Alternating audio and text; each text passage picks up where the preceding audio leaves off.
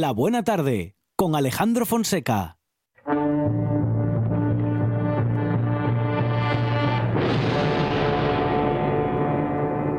This was her wedding night. Where was the man she had married? Who were these hoodlums? Hold her legs.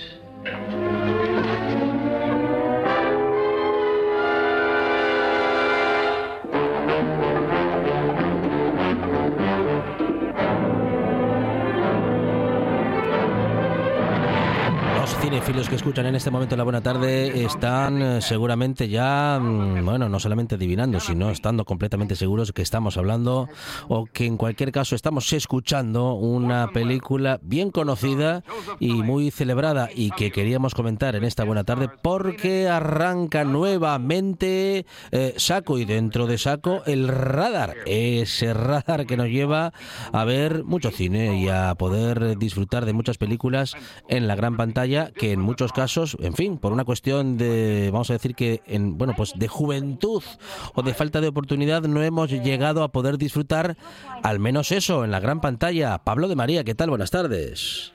¿Qué tal? Muy buenas tardes, ¿cómo estamos? Muy bien, muy bien. Bienvenido, Pablo, esta buena tarde. Feliz año y, bueno, feliz que será con un radar que nos ofrece tan grandes eh, títulos y, bueno, en fin, tan grandes creadores y creadoras en la historia del cine, Pablo. Sí, arrancamos el año y arrancamos nuestro año cinéfilo con la programación de cine que organizamos para la Fundación Municipal de Cultura del Ayuntamiento de Oviedo, pues ya como es tradicional con el primer, la primera edición de, de Radar 2022, que bueno, pues ya como es tradicional, pues ocupa enero, febrero, marzo. Después habrá otra, abril, mayo, junio, octubre, noviembre, diciembre, es decir, estas programaciones trimestrales que se alargan a lo largo de todo el año, los jueves y los domingos en el Teatro Filarmónica de Oviedo. Y nuestra primera cita es el domingo, como bien decías, con Set de Mal, ese clásico de Orson Welles que escuchábamos un tráiler y un poco de la banda sonora de Mancini, que también es muy representativa y que es una de las grandes películas de la historia del cine, a pesar de no haber sido en su momento ni mucho menos un éxito, porque parece una constante en la carrera de Orson Welles, ¿no? su trabajo siempre se ha visto envuelto en polémica y nunca hasta años más tarde nunca fue reivindicado tampoco como un bueno pues como el gran cineasta que, que todo el mundo sabemos y todo el mundo estimamos que es no esta película triunfó en, en Europa fue mucho mejor recogida en Europa que en Estados Unidos donde no le gustó prácticamente a nadie y años después pues ya se reivindicó como una como una gran obra maestra de cine con ese plano secuencia de inicio que es mm. referencial y que siempre se pone como ejemplo, ¿no? Cuando alguien quiere explicarle a otra persona qué es un plano secuencia, pues debes el arranque de Set Mal y ya sabes lo que es un plano secuencia. Exactamente. Uh, bueno, ¿qué, ¿por qué fue tan eh, por qué fue tan eh, polémico Orson Welles en su momento? ¿Qué sucedía que sus películas, bueno, no solamente que eran polémicas, sino que como dices, no tenían éxito eh, respecto, bueno, en muchos casos de la crítica y en muchos también del público. Y lo digo pensando, claro, a lo mejor lo digo pensando en estos tiempos en los que si algo es polémico, seguro, seguro que tiene éxito para el gran público, porque solo la curiosidad de ir a ver aquello que es tan polémico ya eh, te hace la, publicidad, ¿no? Pero Orson Welles, mm, bueno, era polémico y a la vez poco comercial. Bueno, era un hombre con un temperamento, digamos que importante, ¿no? Y, y era un gran creador y era un gran artista que no se ceñía a los estándares ni a las Mm. convenciones de la industria ni a lo que le mandaran los productores. Eh, muchas veces pensamos que las películas las hacen los directores o las directoras, pero en, bueno, en los grandes estudios no están así. Las películas las hace quien las produce y quien las produce elige quién las tiene que dirigir, quién las tiene que protagonizar. Y en la industria de Hollywood, en el Hollywood clásico, los directores, bueno, pues eran relevantes, pero quien realmente mandaban eran los productores. Y, claro, Orson Welles no estaba dispuesto a que nadie remontara sus películas ni a que le dijera a quién tenía que colocar en el reparto ni cómo tenía que hacer su cine, ¿no? Por eso también eligió el exilio eh, en España y en Europa para, para trabajar con mayor libertad porque los estudios no se la proporcionaban. Y eso, bueno, pues le pasó factura como a muchos otros creadores, ¿no? Eh, el caso, por ejemplo, de Alfred Hitchcock, que también se tuvo que adaptar a esa política de estudio y tuvo grandes enfrentamientos con David O. en su momento, y Hitchcock era muy listo porque rodaba sus películas de solamente el material estricto y necesario para que fueran montadas de la manera en la que él pensaba, él se había imaginado que fueran las películas. Nunca rodaba un plano de más por si acaso después. Para que no se lo, claro, no se lo cambien. Claro, la querían montar de otra manera, ¿no? Entonces él rodaba estrictamente el material justo y necesario como un buen sastre que corta solo las piezas que necesita para montar ese, esa, esa, esa prenda, pues hizo lo hacía así para evitar que le, bueno, pues que manipularan su trabajo y aún así también tuvo sus grandes peleas. Orson Welles, pues eh, con Set de Mal, por ejemplo, también tuvo eh, que sufrir como la película se remontó de una manera que él no le gustaba, como él después añadió algo más de material y finalmente se consiguió muchos años después una copia restaurada con un montaje acorde a las notas que había dejado Orson Welles escritas de cómo debería ser su película, que es precisamente la copia que nosotros vamos a proyectar el domingo, ¿no? El montaje que Orson Welles quiso que tuviera su película de principio al final siendo pues fiel a su voluntad. Bueno, y justamente hablando de Wells y de ese, mm, eh, bueno, eh, vamos a decir que en su momento poco éxito comercial, eh, poco éxito de taquilla, también tenía que ver justamente con algo que has mencionado, Pablo, y es que no se, mm, no se ceñía los, a los estándares de producción o a los estándares del cine que en ese momento el cine tenía, y claro, digamos que su trabajo resultaba extraño, muy original. Claro, hoy es ejemplo de muchas cosas que han evolucionado en el cine, justamente justamente gracias a él, pero en su momento era tan diferente que era raro. Bueno, fue un revolucionario y, y, en su momento pues hubo gente también que para mofarse de él decía que era el director de cine que había inventado el, la escayola en el techo, ¿no? Porque fue de los primeros cineastas que contrapicó tanto la cámara que se veía en el techo de los decorados. Algo muy complicado porque en los estudios, en el techo es donde se colocan los focos. Y claro, eso no se puede ver en cámara. Entonces al forjar tanto la al forzar tanto el tiro de cámara, obligó a cambiar el modo en el que se iluminaban las secuencias y los decorados en los platos de Hollywood. Y todo este tipo de innovaciones y de revoluciones formales no fueron muy bien acogidas por los productores porque todo eso lo que significa es encarecimiento del coste de producción de la película y un productor lo que quiere es hacer una película lo más barata posible para que funcione bien en taquilla, inmediatamente hacer otra y continuar con la cadena de montaje. ¿no? La parte artística a veces les preocupa menos que esa parte más de monetaria y de, y de beneficio rápido. ¿no? Y, y, a Wells eso, pues bueno, le pasó cierta factura. Me recuerda, antes hablábamos de Hitchcock, tiene una carrera muy parecida, porque ambos dos, por ejemplo, mm. pues eso les costó no, no poder lograr un premio Oscar en su carrera. Orson Welles no, mm. nunca se llevó un premio Oscar. Mm.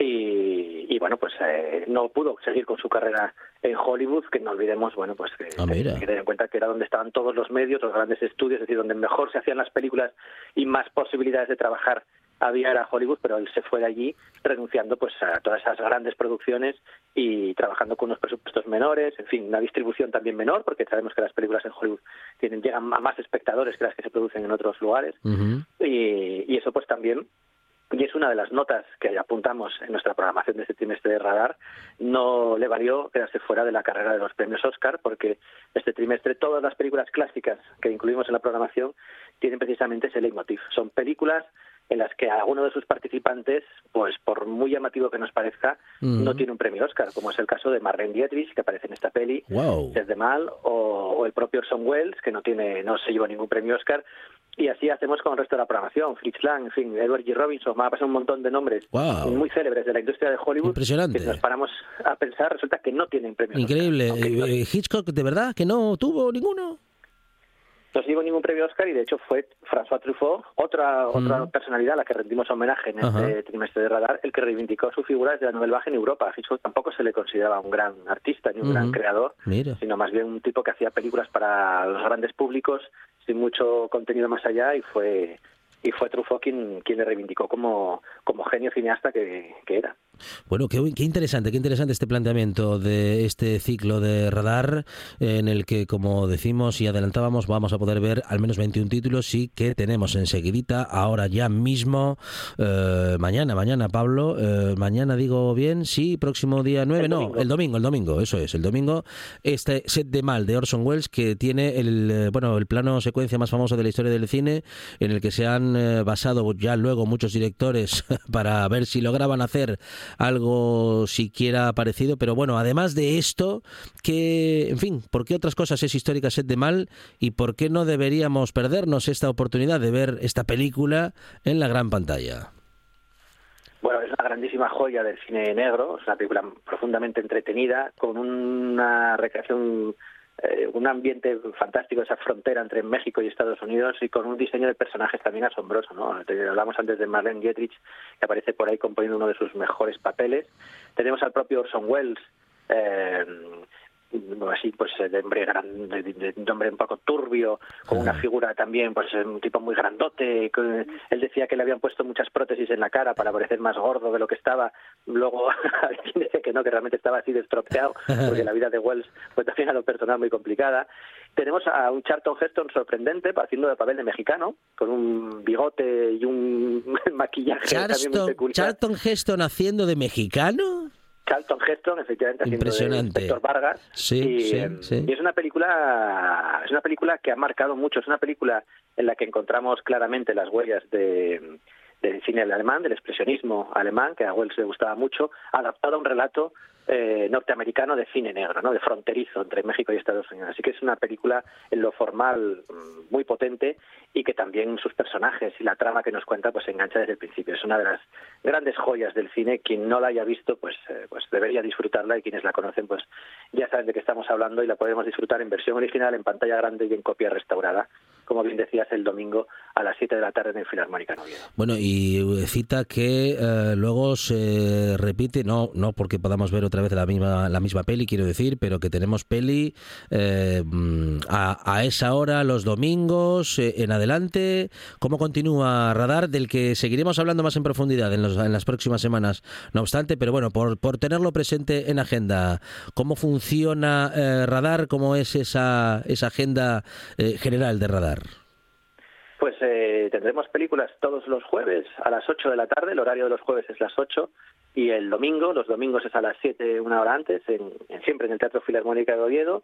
El acceso es libre, no hace falta retirar localidad con antelación, simplemente acercarse a la puerta del teatro que abre media hora antes del inicio de cada una de las sesiones. Uh -huh. Las sesiones son siempre en versión original subtitulada en castellano, en caso de que la película eh, sea en otro idioma. Y, y, bueno, pues este trimestre mezclaremos estos grandes clásicos como Set de Mal o Perversidad o El extraño amor de Marta Ivers con, con, un homenaje también a François Truffaut, que cumple cumpliría 90 años el día mm. 6 de febrero, y aprovechando esa efemérides, pues vamos a proyectar Jules y Jim, una de sus grandes películas, para celebrar el cumpleaños del genio francés. Eh, y después, pues todo este cine más o menos clásico, pues eh, vendrá acompañado también de una buena nómina de películas contemporáneas que han pasado por festivales internacionales, como es el caso de eh, Fauna, una película mexicana protagonizada por uno de los actores que aparecen en la serie Narcos, en un guiño eh, metalingüístico muy divertido. Azor, una película que viene de Argentina y que nos habla de una historia de espías, eh, de espionaje y de dinero sucio durante los años de la dictadura argentina contada con, mucho ritmo, una película muy sorprendente.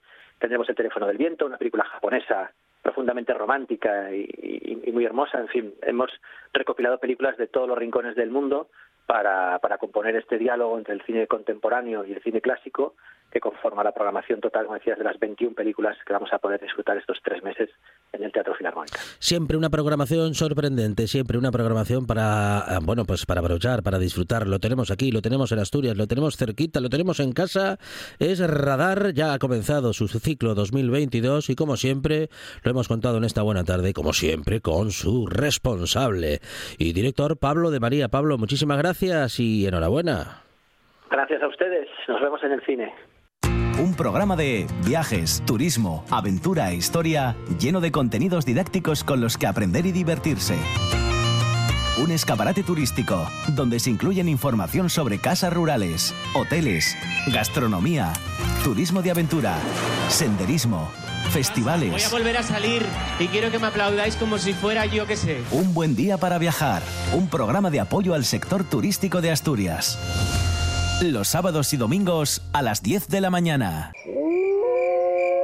¿Es un documental sobre lobos? No, hija, no. ¿Es una película de terror? No, hija, no. Entonces, ¿qué es? No se hace con él, porque lo, lo había primero, o sea, yo, se quedó como para... Noche de Lobos. Tu lugar de encuentro con el rock and roll y el heavy metal en RPA. La madrugada del domingo al lunes de 12 a 2 de la mañana. Noche de Lobos. Hombre, que, que vengan, que vengan. Y como lo habían venido todos, se guardó al más pequeño, pero no lo había devuelto antes, porque se lo habían traído. Esto es RPA, la radio autonómica de Asturias.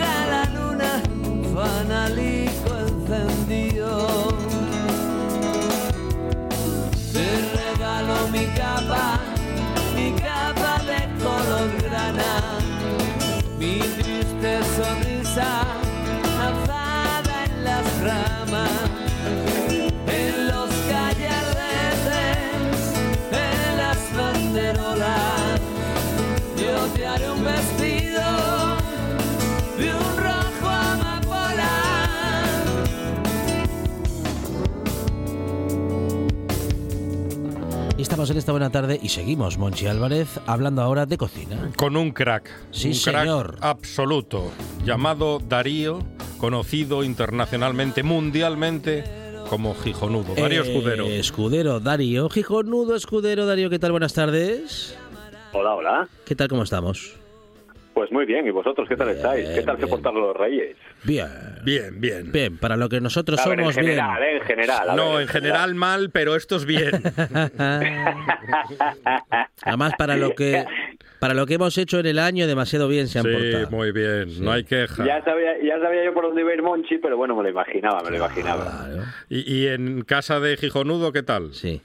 Yo no me puedo quejar, la verdad. Yo, no- a ver, no me puedo quejar porque yo debe ser de las pocas veces en el año que pillo de- de- del tirón. O sea, el 19 de diciembre, que yo normalmente no celebro santos nunca, pero bueno, el San Darío, Sí. el 25 de diciembre, que es mi cumpleaños, y el día 6, pues Reyes, ¿no? O sea, que yo Claro. voy del viaje. O sea, Darío No Escudero mal. no celebra santos salvo el suyo. O sea, como todo el mundo. más o menos, más o menos.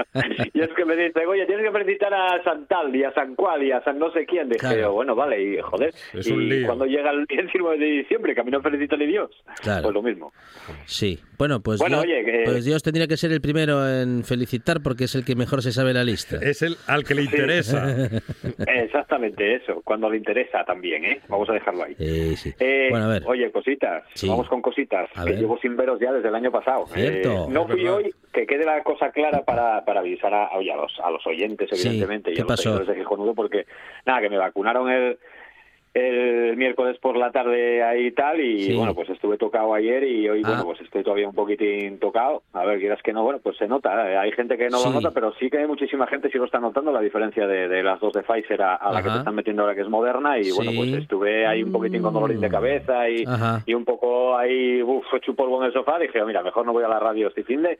Así Claro. que nada, en principio el próximo viernes ahí me tenéis en cuerpo y alma. Muy bien. Ah, porque ahora está, ahora está eh, en, en cuerpo regresando Omnipresente. y el alma ahí está, más o menos regresando de a poco, ¿no? Sobrevolando. Exactamente. Aquí con mi amigo, que me hizo a mí un, un- un nuevo amigo que normalmente no, no, no, mira, ni lo conocía casi, que es el paracetamol. Pues bueno, Ah, ahí sí, estoy sí. con él, eh, poco a poco haciéndome amigo de él. Bueno. Así que nada. Mientras, Oye, cocinas, venga, escuche, eh, no, mientras no le hable el paracetamol, está todo bien.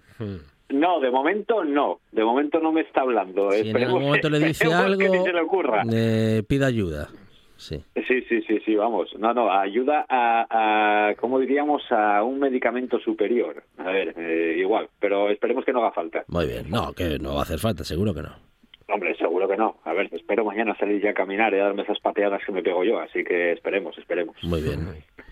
Cositas. Bueno, oye, cositas para Eso. la gente, recomendar Sí. cositas a la gente, que la gente piensa que, bueno, que como está ahora cayendo la de Noé, que, que no, no tenemos cosas y no podemos disfrutar un poquitín de- del aire libre y de cocinas. Eh, oye, hasta el domingo, para la gente que tiene niños, que todavía no empiezan al cole hasta el lunes, eh, recordar a todo el mundo, que me imagino, bueno, lo habréis recordado evidentemente esta semana y la pasada, que tenemos el Jardín Botánico Atlántico eh, de jornadas de puertas abiertas. O sea que podéis disfrutar hasta el domingo, ¿vale? Desde las 10 de la mañana a 2 de la tarde y de 4 a 6, de, de- del Belén que todavía va a estar puesto, de bueno, de, una maravillosa, eh, o sea, lo que es todo el tema de jardines y todo el tema de molinos y, y- y tal, lo tienen cuidado impresionante. Así que bueno, eh, bonsáis, hay de todo. Así que bueno, la gente que quiere disfrutar un poquitín el fin de semana, pues que se acerque al jardín botánico, que encantadísimos de que, de que la gente disfrute un poquitín del aire libre y, y de todas las instalaciones, ¿vale? Eso Muy por un lado. Por otro lado, Sí. eh, y ya hay gente que me está metiendo un poquitín de caña en el Instagram, vamos a dejarlo un poquito claro, de que yo el día 7 empezaba la dieta, el día 7 llego hoy, ¿vale? Yo hoy vuelvo como de rebajes, ¿vale? O sea, no- eh, eh, ¿cómo vas a empezar una dieta un viernes? A ver, ¿a No, le imposible. No, No, y, es que, a ver, y un es lunes, que- un lunes también es triste empezar una dieta un lunes. Mejor Sí, pero empezarla prefiero un- los lunes al viernes, Monchi, no Ya. me fastidies. O sea, mejor empezarla un jueves o no empezarla, ¿para qué? Ah. mira, mira, voy a decirte, lo traigo dos recetas y Mm. voy a darte a escoger a ti primero, Monchi, ¿cuál te digo? Así que, pero Vale. bueno, vamos a dejarlo ahí. Luego te les digo. Monchi Pero, a ver, propone que la empezar gente está- todas las todas las eh, dietas un 29 de febrero. Sí. Ese es el día. Oye, me apunto yo a ese día también, ¿eh? Sí, sí, sí, vamos, sin ninguna duda. Pero cuidado, Pero que sí. cada cuatro años toca Cae, uno, cae. ¿eh? Bueno, a ver. Bueno, yo cada cuatro años, oye, me lo apunto, ¿eh? Bueno. No, no, no, no, o- ojalá. ¿Dónde hay que firmar la receta? No, no, ojalá, ojalá. Eh, pero bueno, lo dicho, eh, que Sí. el día 7 no, a ver, que voy a empezar el lunes. A ver, también es verdad que quiero dejar claro que yo lo que quiero hacer es, eh, voy a hacer una dieta, evidentemente, para mí, no para el resto de la casa, que están como palillos, como fideos, porque la gente piensa y dice, ah, este, al no se pone a dieta. No, no, no se pone a dieta, no, se pone a dieta pero a su manera. O sea, no voy a ir a un dietista, no voy a ir a un profesional. La gente que quiera bajar kilos, evidentemente, y que quiera eh, ponerse en, forma, como digo yo, oye, que se pongan manos de profesionales, por supuesto. Yo voy a bajarla a mi manera Muy eh, bien. y yo de aquí a mayo quiero bajar 12 kilos. 12 Y los kilos. voy a bajar. Bueno, si va, ya dijo hace un momento que sale, que hace caminatas, que sale mucho a andar. eh. Eso es Claro, importante. eh, es, es que, a ver, Alejandro, eh, eh, todo esto depende también de muchos factores. Eh, no es lo mismo una persona, por ejemplo, que está sentada en un sofá, que está en una oficina, que está en, eh, eh, haciendo, no sé, otro tipo de trabajo al que hago yo. Yo soy albañil, yo tengo un desgaste bastante fuerte. Independientemente de eso, yo luego eh, salgo a caminar. eh, tengo pensado, seguramente, a partir de febrero, esperamos a que pase un poquitín todo el asunto este, meterme en un gimnasio. y, y luego también eh, el tema de la comida, pues controlarlo un poquito más. Si juntamos todos esos factores, es normal que yo en, en ocho meses, en ocho meses, perdón, en seis meses más o menos, pues baje los 10, 12 kilos que tengo pensado. Pero, eh, evidentemente, eh, a mi manera, o sea, si un día o dos días a la semana me salto eh, la dieta, digamos, si me apetece un día comer una fabada, me la voy a comer. Y si me apetece comerme unos chorizos a la semana, me los voy a comer. Que el resto de la semana me cuide, pues no quiere decir que no... A ver, con el desgaste que yo voy a tener, claro, eh, no es lo mismo para unas personas que para otras. Con lo cual, lo que quiero decir es que no voy a ser un referente para que nadie siga lo que yo voy a hacer ni lo que voy a publicar, ¿vale? Eso por un lado. Muy bien. Entonces, eh, tengo ahora un par de recetinas, un par de cocinas mm, que, bueno, no sé, voy a poneros, eh, mira, voy a poner a Alejandro del, del, del- del, digamos, del, del, emoticono este que tenemos en el Instagram, que tiene el aro en la cabeza, del ángel, le voy a poner a Monchi con los cuernos. Del demonio. Porque- sí, sí, porque yo creo que le pega más. Entonces, Mm. eh, vamos a ver, tengo dos recetas. Eh, a ver qué escogéis. Una son lentejas con almejas, que es una receta maravillosa, un pedazo de cuchareo. Y la otra son unas patatas especiadas al horno con huevos rotos y langostinos. Uy. Suenan bien las dos que- cosas, ¿eh? Yo me quedo con la segunda opción. Sí, sí, sí. Lo sabía. Bueno, yo ¿Y también me podría... No, yo también me podría quedar con la segunda opción, pero por no repetir con la primera. Vale, entonces, ¿qué empezamos? ¿Por las lentejas o por las patatas? Las Eh, lentejas. decir, Lentejas. Vamos con las lentejas. Venga, vamos con. eh, Que Vamos no con está, no lentejas, está venga, mal. Vamos, va- vamos con el cuchareo para un lunes, por ejemplo. Mm. Venga, va. Y dejamos ya la- las patatas para un jueves, por ejemplo. Venga. Venga, vamos. Lentejas con almejas. A ver, muy fácil. Lo importante, la gente que lo sepa, eh, la lenteja no necesita remojo. Es la única alubia que no necesita remojo, ¿vale? Solo lavarlas. Es importante lavarlas, ¿vale? Y siempre arrancamos con agua fría. Siempre. Menos los garbanzos, cualquier legumbre, arrancamos siempre con agua fría. Bien. Ponemos en una olla las lentejas, ¿vale? un par de dedos por encima de agua. De agua, en este caso, como van a hacer con almejas, yo tengo siempre guardado normalmente en la nevera o en el congelador un caldo eh, o bien de o bien de pescado o bien un fumé que te haya sobrado oye que no tenéis pues nada oye agua no queda otro remedio pues agua vale dos dedinos por encima bien eh, le ponemos una hojina de laurel un chorrín de aceite de oliva y dejamos cocer 40 minutinos a un fuego medio. Un fuego medio mi vitro va al 9 yo la pongo al 5 vale entonces que vaya ahí al chup chup poco a poco bien. Cuando ya veáis más o menos que lleva media orina las lentejas empezamos con lo que va a ser el sofrito, con lo que va a ser el acompañamiento. Entonces, en una sartén ponemos un par de cucharadines o peres de aceite de oliva, un dientín de ajo bien picadín, un puerro y media cebolla, una pizquina de sal y que vayan sudando, que vaya poco a poco ahí quedando transparente, nada. Yo creo que cinco, entre 5 y 8 minutos, no va a llevar más, ¿vale? En cuanto estén, ponemos y medio vasín de vino blanco, que va por el alcohol, metemos el salmejes dentro, que ya les tuvimos evidentemente, eh, un par de orines antes entre agua y sal y cambiamos el agua tres veces, ¿vale? Para que suelten impurezas. Bien. Tapamos, que vayan abriéndose. Importante, muy importante para la gente que no lo sepa. No cogemos y la almeja que no se abra y metemos el cuchillo y la abrimos, no. La almeja que no se abra va a la basura directamente. Ah, ¿vale? sí, sí, no sí, vamos sí. a arriesgarnos. Porque igual ya llegó... mm, Vale, igual llevamos un susto Ya, llegó su hora, como la peli. Llegó fenecida. Eh, Exactamente. Entonces, a ver, porque hay mucha gente que dice, no, no, esta almeja con lo grandísima que es, ¿cómo voy a tirar la basura? No, no. a Claro. ver. No, y encima si es... y sabemos lo que No, hay. y si es grande igual peor después, claro. Vamos, sí, sí, el susto más gordo, claro, Claro, claro, evidentemente. Entonces, nada, lo dicho, metemos los almejes, tapamos, que abran toes, es que no abran a la basurina, metemos un puñaín de perejil y echamos todo ese sofrito con los almejes y con todo a las lentejes. Rectificamos de sal, dejamos los cinco minutinos y ya está. Tenemos un platazo ahí de chuparse los dedos. Qué bueno. Muy Sin bien. complicaciones, Muy ¿eh? fácil, ¿eh? Muy sencillo. Vaya. Es que no tiene complicación ninguna. Eso sí, y importante también, la verdad que si vas a hacer ese plato ya, eh, si a una mala no tienes un, un caldín que te haya quedado de pescado o un fumé, mira, voy a arriesgarme, voy a hacer como el anuncio este de Carlos Arguiñano y arriesgamos y compráis un tetrabrí de estos que traiga caldo de pescado. ¿Vale? Y echáis un. Vale. Mejor que echáis agua, ¿vale? Así que... Sí, sí, claro, desde luego, claro, sí, sí, sí, sí. Y si no, tener un buen caldo preparado, bueno, ya lo hici- hicimos hace un momento un fumé, algo nos habrá quedado. Claro, alguno quedará, oye, de la sopina de marisco, de yo qué sé, de cualquier Claro. recetina que hayamos hecho ahora en Hay que mirar siempre bien- acabes guardando porque haces fume de sobra. Hay que mirar bien el congelador. Ya, hostia, yo tengo medio vacío, Monchi. Ajá, Yo es no que- puede ser. Pero eso porque... ¿qué, ¿Pero qué pasó ahora en las fiestas? ¿Se ar- ¿Arramblaron con todo ahí? ¿Qué pasó? Mira, Alejandro, tuve que tuve, tuve unas fiestas muy, muy, muy movidas. O sea, yo el día 23 mm, tenía todo preparado ya. Éramos ocho, que ya os había dicho en el, en el anterior programa que estuve, eh, que éramos ocho en Navidad, eh, o sea, Nochebuena, diez en Navidad, el menú que había en Casa Gijonudo. Bueno, pues se fue todo el galete. Claro. El mi cuñado que vivía con mi suegro y mi suegra dio positivo. Sí. Con lo cual, mi suegro y mi suegra y mi cuñado quedaron confinados, Sí. eh, no pudimos celebrarlo todos los que venían y tal y cual, con lo cual Gijonudo, con toda la comida que tenía preparada, hizo un delivery. Un delirio.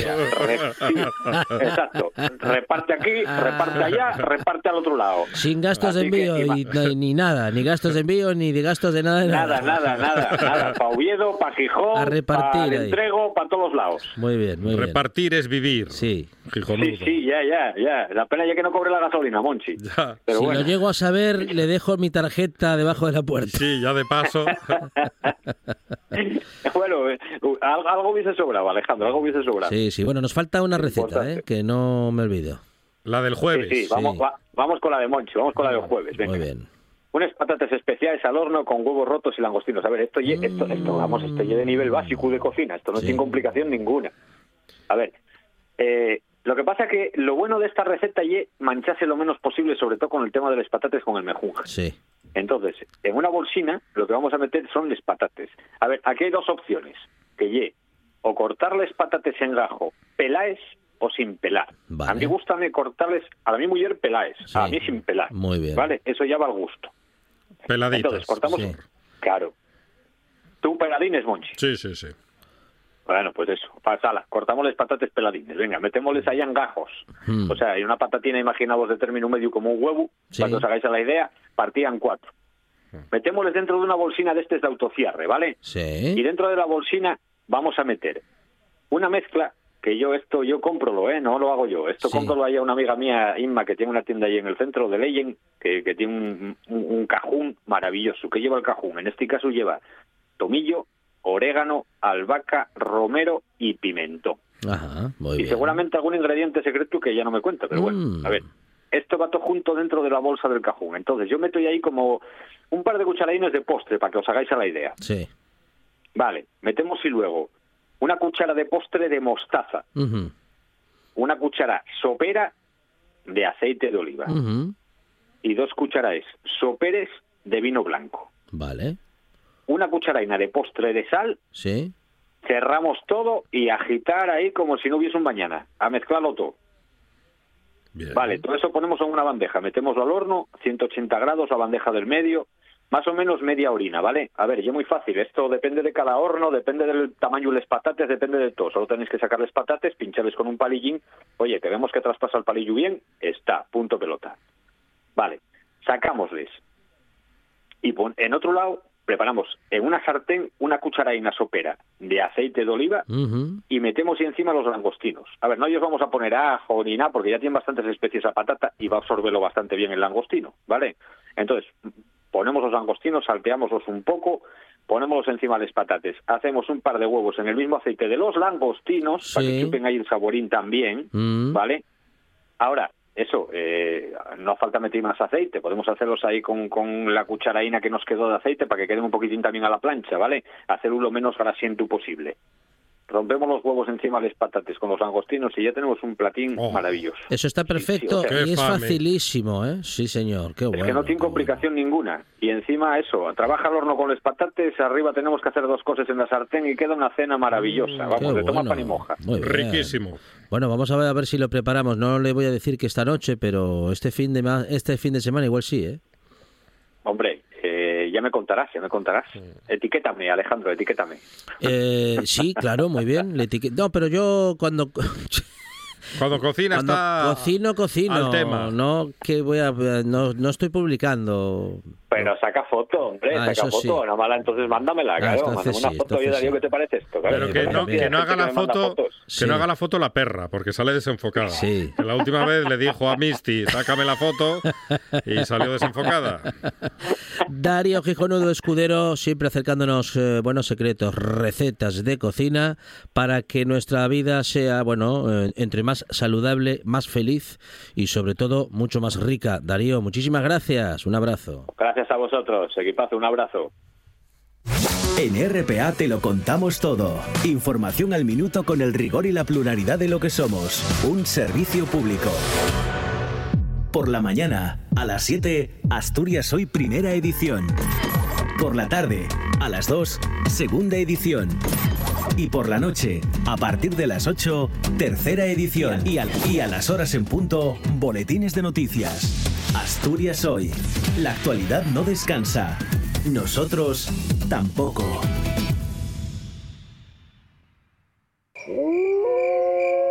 ¿Es un documental sobre lobos? No, hija, no. ¿Es una película de terror? No, hija, no. Entonces, ¿qué es? Como no se hace con él, porque lo, lo había primero, o sea, yo, se quedó como parado. Noche de Lobos.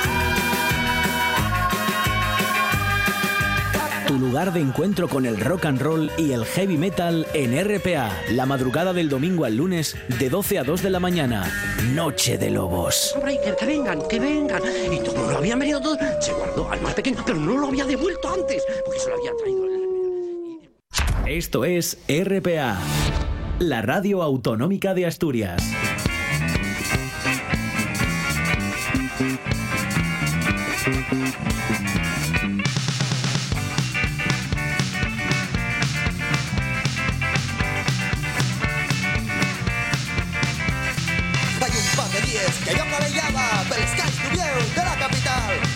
presente, voces rayaba basando la plaza de la catedral.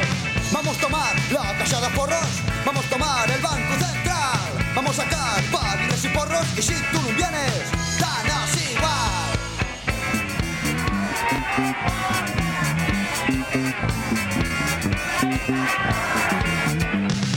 Con carispetas, una cafetería, todos señorones adicen venir, un piñudo obrero espera caiuría, con males maneres que ayer son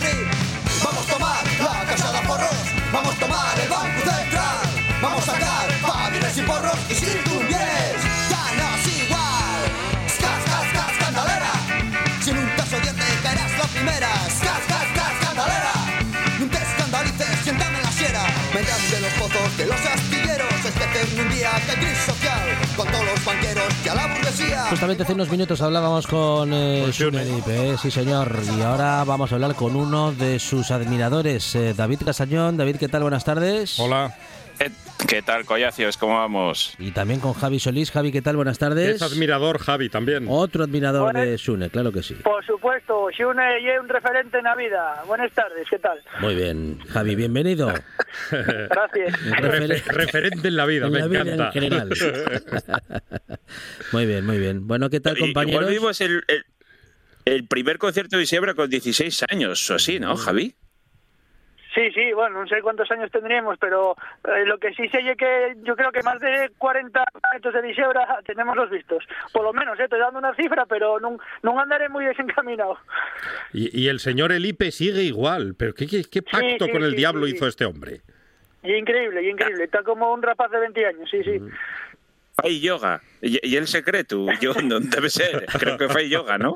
Pues, es ya estamos a nivel grupo y que ya sabemos lo que faen las estrellas de rock asturiano. Es, es peligrosísimo el, el yoga porque Da, da una fame. Ah, eso sí. Yo me acuerdo cuando hice yoga que y Sí. llegaba a casa unas cenas pantagruélicas. Engordé 5 kilos Sí, haciendo yoga. sí, va a ser por el, va a ser por el yoga, sí. Sí, sí. bueno, tenemos eh, Farturruta, compañeros. ¿Dónde nos vamos? Eh, vamos a ir eh, para el oriente. Una farturruta eh, muy guapa y que puede hacerse eh, depende del nivel físico de cada uno. Después de las fiestas navidiegues, eh, depende del estado que tenga cada uno, va- va- vamos, vamos a hacerlo facilino, medio y ya complicado. ¿eh? Nosotros hicimos lo facilino, Facilino. porque no, no por nosotros, porque sabéis que el estado físico, eh, sí. Javi, sobremanera el mío y envidiable. Inmejorable. Efectivamente. Eh, porque fuimos con Sandro Martino, que, que esta farturruta hay un poco un homenaje a él, porque sacó una novela muy guapa que llama Senún, con De la Llama, editorial, Así es. eh, que también tiene otro libro guapo con les fartures, eh, que lo sepáis. Muy bien. Eh, y hicimos un- una novela que trata del siglo I y fala de los astures y de la invasión de los romanos y una novela de, de amor y de compañerismo muy guapo y, y está basada en, to- en toda esa zona, eh, en el Concello de Colunga y de sitios que se ven eh, en la ruta que vamos a hacer. Entonces llevámoslo con nos y él pidió nos hacerlo facilino porque queremoslo mucho, ¿eh? pero entonces vamos a contar la facilina, pero yo voy a daros alternativas. Vamos a ir a la Viescona de Toya o Viescona, que hay un bosque grande, para los que no sepan lo que hay una viesca, ¿eh? ni dónde bien Viesques, eh, y está en el Concello de Colunga. Igual vos suena más eh, que vamos a empezar la ruta en el Mirador del Fitu, ¿eh? que ya es conocido por esos coles de turistas en Branu que van a asomarse allí para mirar, para subir unas escaleras, cuando puedes hacerlo casi desde cualquier pico que, que te hay en la zona, ¿no? El mirador, nosotros hicimosla eh, con dos coches, desde el mirador del Fitu y desde ahí bajamos, agarramos otro coche y volvimos para arriba. Pero lo que podéis hacerlo y al revés, y, y desde abajo, subilo y volver a bajar. Son 500 metros de desnivel. Nosotros llaneamos y bajamos, que ya es lo que presta para sudar un poco eh, en esta época, ¿vale? Eh, nada, la ruta sal son eh, 4 kilómetros, eh, ya os digo, 500 metros de desnivel. Empezamos con unas vistas espectaculares, porque aún ya vais a ver lo que lleva toda la costa oriental, vais a ver Llanes, Ribesella, eh, bueno, si si casi podéis ver hasta Sison, eh, y si os dais la vuelta a 180 grados, vais a ver los picos de Europa. Y un, un paisaje espectacular que se da en muy pocos sitios del mundo y que tenemos la suerte de que esté aquí a unos kilómetros de, de nuestra casa. Eh, entonces empezamos en el mirador del Fitu, que la gente usalo también eh, mucho para subir al Pico Pienzu, que hay una ruta que podéis, ya os digo, lo que tenéis en mayor estado físico, podéis, podéis subir al Pienzu y después bajar por donde os, os decimos nosotros. Javi, no sé si quieres decir algo hasta aquí. No, no, estás explicándolo de una manera, vamos, estoy quedando tonto. De una precisión increíble. Como si no estuvieras ahí conmigo, ¿eh? Eh, eso eh, igual, lo mismo. Nada más eso que estás diciendo, que lo del, que lo del Pienso sí, porque lle la ruta común hasta el punto que vas a decir ahora que eh, cambia para ir a ver la Viescona. Así que continúa. Bueno, pues eh, empezamos eh, con vistes. Eh, por tanto, de ir col día estenao, o sea, que, que, que todo despejado y que podáis ver cuanto más mejor, porque si está con la borrina y con la niebla, eh, no ye tan prestosa. Empezamos eso, con, con les vistes y llegamos hasta lo que dice Javi, el punto común con la ruta al Pico Pienzu, eh, que ye el Collao Bustacu. Además, lleva una mallada muy guapa porque siempre suele estar llena de ganado, hay esturcones eh, y algo muy llamativo para la gente, para los nenos, o sea que lle, lle muy prestoso. Nosotros ahí eh, ya quedaría la subida al Pico Pienzu, nosotros ahí giramos a la derecha y metémonos por una viesca y ya lletó eh, baixada eh, para abajo. ¿Qué pasa? Eh, la Viesca, si vais en época de la Seronda, del otoño, y es espectacular. Si vais pel verano, y es espectacular igual. Y si vais pel invierno, y hay un poquillín de nieve alrededor, y es espectacular también. O sea que va a ser guapo todo el año, pero si agarráis esos días de la Seronda, y es muy guapo. Nada más entrar en la Viesca, eh, que tiene unas, una característica que hay que decir que lle el falleu de menor altitud de toda la península ibérica y creo que de toda Europa, pero eso ya no estoy tan seguro. El granonismo a veces ya sabéis que nos ciega, pero eh, sabéis que les falles y, y, un árbol de altura. Tú primero vas y bueno, pues hay carballos, hay hablanos, hay castaños y lo más alto de todo siempre son les falles. Por eso para ver los fallos hay que subir. Pues en este caso, y al avieso, para el oriente son un poco atravesados y faenlo todo al contrario. Entonces, aquí la, les falles están como a 200 metros sobre el nivel del bar y más arriba están los carballos y, algún hablano que hay por ahí también y algún castaño. Eh, aquí al contrario, y algo muy curioso, yo no entiendo tanto como para explicaros por qué, pero, pero está así puesto. Y bueno, ya imagináis, metemos una pies en una viesca, eh, está rodeado de falles y estar sintiendo el mar, que es una oh. cosa guapísima. Y si vos asomáis por un poquillín, estáis viendo el pienzu, eh, da un contraste. La verdad es que hay algún sitio de estos eh, mágico que parece que va a salir por ahí el, el busgos o el sumicio en, en cualquier momento. Bueno. Eh, nada, lo que vos digo, basáis a Basu, eh, donde posasteis el primer coche y podéis hacer lo de Juanjo Rojo o lo nuestro. Lo nuestro, y que fuimos en dos coches y por tanto volvimos sí. a buscar el coche de arriba, ¿Eh? o Juanjo Rojo que fae la típica de, va, siempre hay algún paisano por ahí que te sube en el coche de él sin ningún problema. y, y, y, que luego igual no, no hay y hay que subir andando otra vez. O, o en moto o en bici, pero Juanjo no tiene problema. A mí explicómelo así, porque sí que es verdad que subir por carretera, bueno, hay un poco peligroso porque sobremanera en época fin de semana y tal, pues suele haber tráfico, hay motos, entonces, bueno, yo re recomendamos no ir por la carretera, vamos. Muy bien. Buena recomendación, sobre todo si hay muchos turistas que son buena gente, pero como no están de las carreteras de aquí, a veces. Por bueno. Para eso está Juanjo Arrojo. Eso es. Claro. para que lo levanten y les diga cómo ir. Bueno, muy bien, muy bien. Bueno, uh, ¿y re dónde, dónde recuperamos fuerzas? Antes de recuperar fuerzas por el camino, quédanos sí, un sitio sí. muy guapo, ah, muy bien, eh, vale. que lle en Goviendes, que bueno, hay una iglesia prerrománica ahí, bueno, ya queda poco de ella, pero hay una cosa muy curiosa en Unorru que igual puedo contar a Javi rápidamente. ¿eh? A ver, Javi.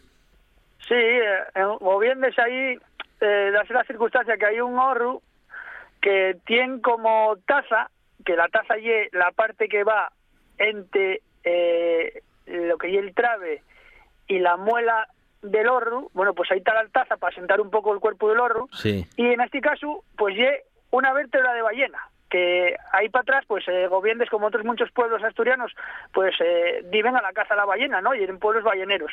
Pues en este orru todavía queda, pues ese, ese rescoldo de, de la memoria de la caza de la ballena, y tienen eh, eh, como taza, pues una vértebra de ballena, y, y, va, y es muy guapo de ver, yo nunca lo vi en ningún otro sitio que, que no fueran Goviendes. Qué curioso. Qué curioso, ¿eh? Sí, sí, sí, sí. Muy bien, muy bien. Ahora sí, ahora si queréis os llevamos a comer ya. ¿eh? Vamos Esto a, vamos puede a comer, ser antes de comer fame. si vais con tiempo o Sí. para después para dar un paseín que hay un pueblo muy guapo. ¿eh? Muy bien. Para ir a comer eh, vamos a ir a la playa La Griega. O sea que si para encima Sí. eh, vais a la Viscona, garréis buen tiempo, podéis da- daros un baño y ahí es la farturruta perfecta. ¿eh? Eh, vamos a ir al restaurante Vista Alegre, que hay un clásico que hay en la zona que fa en bodes y la de mi madre, de- del año 69, del siglo pasado. Y claro, tiene una terraza muy grande y estás ahí sobre la playa. Entonces estás comiendo, eh, viendo la playa. Que yo creo que eso ya hay un plus. Muy mal tienen que darte de comer para que no salgas de allí encantado. Pero y que además este restaurante siempre está entre los finalistas eh, a la mayor fabada del mundo y ganó en 2016 el premio a la mayor fabada del mundo. Entonces, claro, los dos mayores críticos de la fabada de Asturias pues tenían que ir a probarlo. Claro ¿eh? que sí. Eh, y un menú un poco más caro de lo normal, pero bueno, eh, voy a deciros por qué, porque claro, también son cosas de mar que cuesten un poco más, pero tomamos eh, musiones a la marinera, eh, navalles y calamares, esto para entrar, lo Wow. mejor, los calamares, lo otro, bien, ¿eh? pero bueno, tampoco para tirar voladores, pero bien, tuvo guapo. Y luego pedimos de plato principal eh, la fabada. La fabada, eh, muy buena. Yo creo que merece el premio. El compango y espectacular, sobremanera la morcilla, fava Mm. grande. Ya sabéis que tomo eh, la fabada fecha muy moderno, un poco desengrasada, o sea, para todos los públicos, Mm. pero eh, todos pasamos esos dos segundos de silencio cuando Javi probó eh, la primer cuchara y, y cuando vimos la cara de él ya respiramos con alivio y dijimos, bien, prestoy, prestoy. Es importante ese, ese silencio. Efectivamente, efectivamente. De Si Javi no repunó, eh, quiere, quiere decir que estuvo contento. Yo tenía miedo de lo siguiente. Yo pregunté cómo venía la fabada, porque dábame la sensación que podía venir en platá. Y entonces a mí, si me viene la fabada en platá, ahí ya, Ya ya, no presta. entro mal. Entro mal, entro mal. Eh. Pero no, no, venía ahí en una escudilla, vamos, en una fuente, y no, estaba, muy buena, la, la verdad es que sí. Bueno, vamos a recordar, eh, porque hay oyentes que ya nos están preguntando en redes sociales, ah, oye, ¿cómo se llamaba el restaurante? Oye, porque claro, están escuchando una descripción tan buena de la comida. ¿Cómo era el nombre? Vista, Vista Alegre. Eh, Vista Alegre. el Vista Alegre. Bueno, llegáis ahí a la playa, hay dos, creo, y- pero este tiene una terraza, la verdad, que es muy prestoso. Y bueno, y muy mítico de la zona y, y conocido, ¿eh? Un sitio, hay que reservar, eso sí, porque como Hotel Día Soleillero, eh, eh, la terraza está cotizadísima. Muy bien, ¿Y de postre? eso es. de postre, eh, fritos de leche crujientes, o sea, con un hojaldrín por arriba que estaba buenísimo, Uh, un soufflé de natillas almendráis y tiramisú. Oh. Con vino de Cangas, vino del país, Sí. eh, salimos a 45 por cabeza. Así un homenaje, hay que dárselo Ah, sí, de sí, cuando en vez en cuando, sí, sí. ahora tenemos que hablar con el médico, con Alan Fernández, a ver si, Para ver si está, está todo en orden. A ver si compensamos esta farturruta que por suerte menos mal que tiene una parte sana también, que es la inicial, la de salir a caminar. David Castañón, Javi Solís, compañeros, gracias. Un Gracias. abrazo. Gracias a vosotros. Pusi al pozón.